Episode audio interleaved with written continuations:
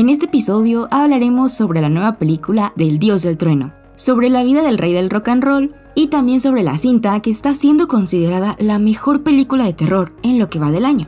Yo soy Anaí Medina y estás en CineScript. Comenzamos.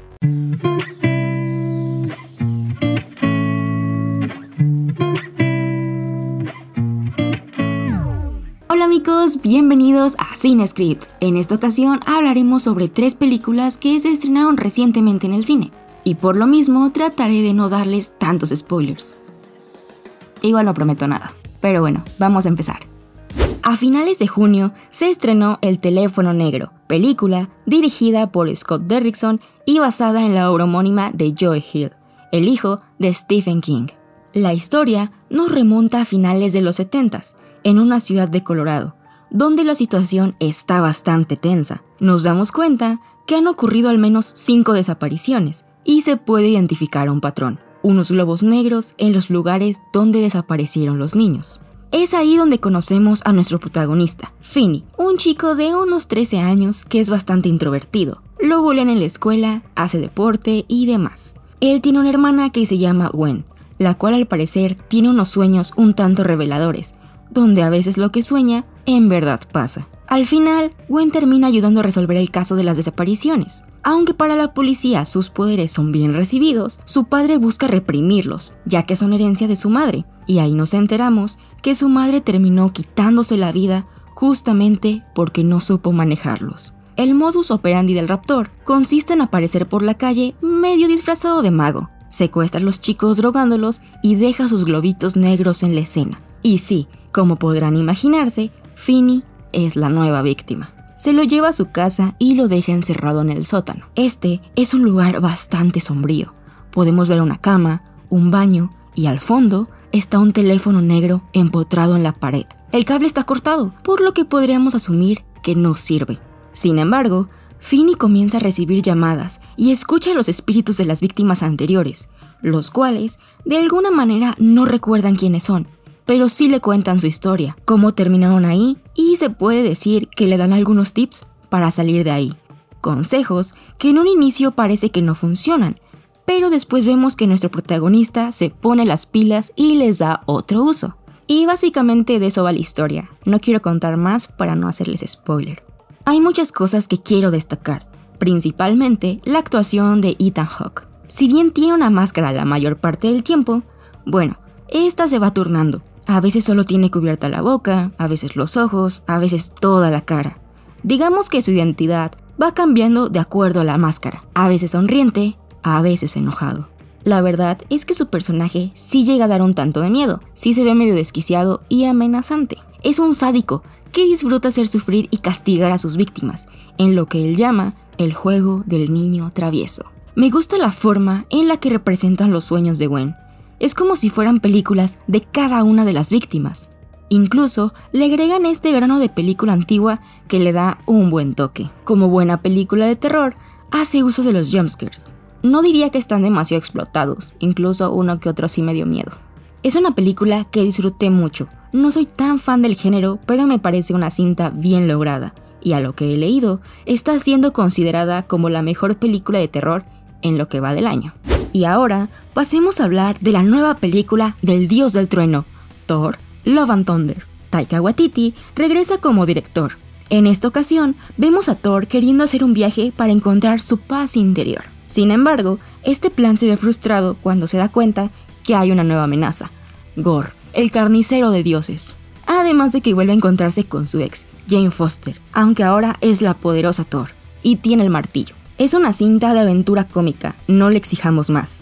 Desde la entrega pasada ya estábamos viendo el tono que Taika le daría a la historia de Thor. A pesar de tener un gran villano que se roba todas sus escenas en pantalla, realmente no se siente como una gran amenaza. Fuera de eso, creo que es una película divertida. Hay unos chistes muy malos. Creo que realmente el que más disfruté fue el de las cabras, pero es que soy una persona muy simple. Hay unos efectos que se ven chafísimas. Pero acerca de esto, ya salieron varios animadores a quejarse, y es que Marvel está sacando producciones como si fueran enchiladas, o sea, muy rápido. Entonces se trabaja a marchas muy forzadas. No quiero hablar más porque siento que se me van a salir spoilers, solo diré que una de mis escenas favoritas es cuando hay una pelea con el solo de November Rain de fondo, y otra a mencionar es la secuencia en el Reino de las Sombras. Creo que es una de las mejores escenas contra un villano, al menos en mi no muy humilde opinión. Y bueno, si van al cine hay dos escenas post créditos. En los últimos años hemos estado rodeados de diferentes películas biográficas de músicos relevantes. Tenemos el caso de Rocketman, La Bamba, La Vida en Rosa, Amadeus, Walk the Line, Sid Nancy, Nico 1988 y Bohemian Rhapsody, solo por mencionar algunas. En mi no muy humilde opinión, mi favorita es Control, del año 2007, donde conocemos más de la vida de Ian Curtis, vocalista de Joy Division. Es una gran película y se la recomiendo muchísimo. Sam Riley hace una gran interpretación del genio atormentado que fue Curtis. Algo que quiero mencionar antes de darles mi opinión de la siguiente película es que soy consciente de que en una película biográfica obviamente no puedes meter toda la vida de la persona porque terminaría pareciendo documental. Sin embargo, hay algunos directores que quieren meter tantísimos temas que la historia termina pareciendo un poco superficial. Dicho lo anterior, pasemos a hablar de Elvis. Está dirigida por Baz Luhrmann, el mismo que nos ha traído películas como Romeo y Julieta, Moulin Rouge, El Gran Gatsby y Australia, protagonizada por Austin Butler y Tom Hanks. En esta cinta ocurre algo interesante, y es que no está contada por Elvis, sino por Tom Parker, su manager. Y déjenme decirles algo, yo estaba muy acostumbrada a ver a Tom Hanks siempre en personajes buena ondita, que callan bien y demás. Pero aquí su personaje es un ser detestable, detestable, detestable. Por ratos bastante caricaturesco, no les voy a mentir. Pero a fin de cuentas, detestable. Excelente servicio. Elvis fue, es y probablemente seguirá siendo un gran referente en la música y en la cultura. No por nada, Stitch se disfrazó de él. Ok, sí, chiste muy malo. Pero no por nada sigue siendo considerado el rey del rock and roll. Y es que si algo logra esta película es dejarnos claro por qué Elvis fue lo que fue y llegó hasta donde lo hizo. Pero realmente, ¿qué vemos en esta historia? Lurman comienza mostrándonos a un Elvis en decadencia, para luego rebobinar y llevarnos hasta su infancia en Memphis, pasando sus primeros años cuando comenzaba en la música y fue descubierto por el coronel Parker. Vemos su ascenso a la fama y después su caída en picada. La película dura casi tres horas y he de admitir que durante la primera hora notamos 100% el estilo del director todo un espectáculo de imágenes, música y grandes actuaciones. Lleva un ritmo frenético, pero por ahí de la mitad empieza a desacelerar bastante.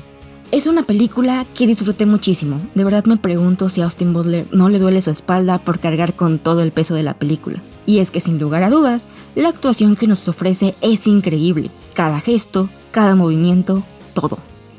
Besos al chef. De verdad espero ver su nombre en la lista de nominados para la próxima temporada de premios. Otro gran punto a destacar es el vestuario y la escenografía. De verdad te hacen sentir en los años 50, 60 y 70. Todo está muy bien cuidado. Pero ahora sí pasaré a decirles algunas cosas que no me gustaron del todo. ¿Recuerdan que en un inicio mencioné que cuando se quieren meter demasiados datos, la narrativa termina siendo un tanto superficial? Desde mi no muy humilde opinión, Creo que esta película tiene demasiada forma, pero poco fondo. Hablan de la segregación racial, la censura que tuvo Elvis cuando se unió al ejército, de ahí su paso a la actuación, su matrimonio, divorcio, adicciones, pero todo es muy rápido. Creo que algo que a la mayoría de las personas nos gusta ver en este tipo de películas es el proceso creativo, y aquí se ven apenas unos segundos, cuando se habla de una canción de protesta. Si bien tengo entendido que Elvis no escribió ninguna de sus canciones, hubiera sido interesante ver el proceso creativo de cuando daba ideas para las mismas, o que mencionaran por qué se pintaba el cabello, no sé, esos pequeños datos. Y bueno amigos, esto es todo por el episodio del día de hoy, espero que les haya gustado. Yo soy Anaí Medina y recuerda que si quieres escuchar más recomendaciones de series o películas, yo te espero aquí en el próximo episodio. Y recuerda, Cine Script, cine y series para todos. Adiós.